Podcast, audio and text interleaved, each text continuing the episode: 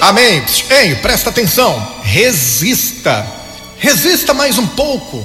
Resista um pouco mais, mesmo que as feridas latejem, que sua coragem esteja cochilando. Resista mais um minuto e será fácil resistir aos demais. Resista mais um instante, mesmo que a derrota seja um imã, sabe? Mesmo que a desilusão caminhe em sua direção. Resista mais um pouco, mesmo que os invejosos digam para você parar, mesmo que a sua esperança esteja no fim.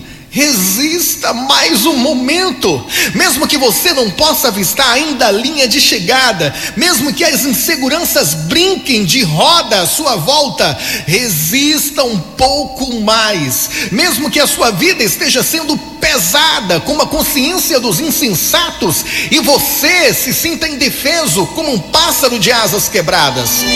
Ei, resista.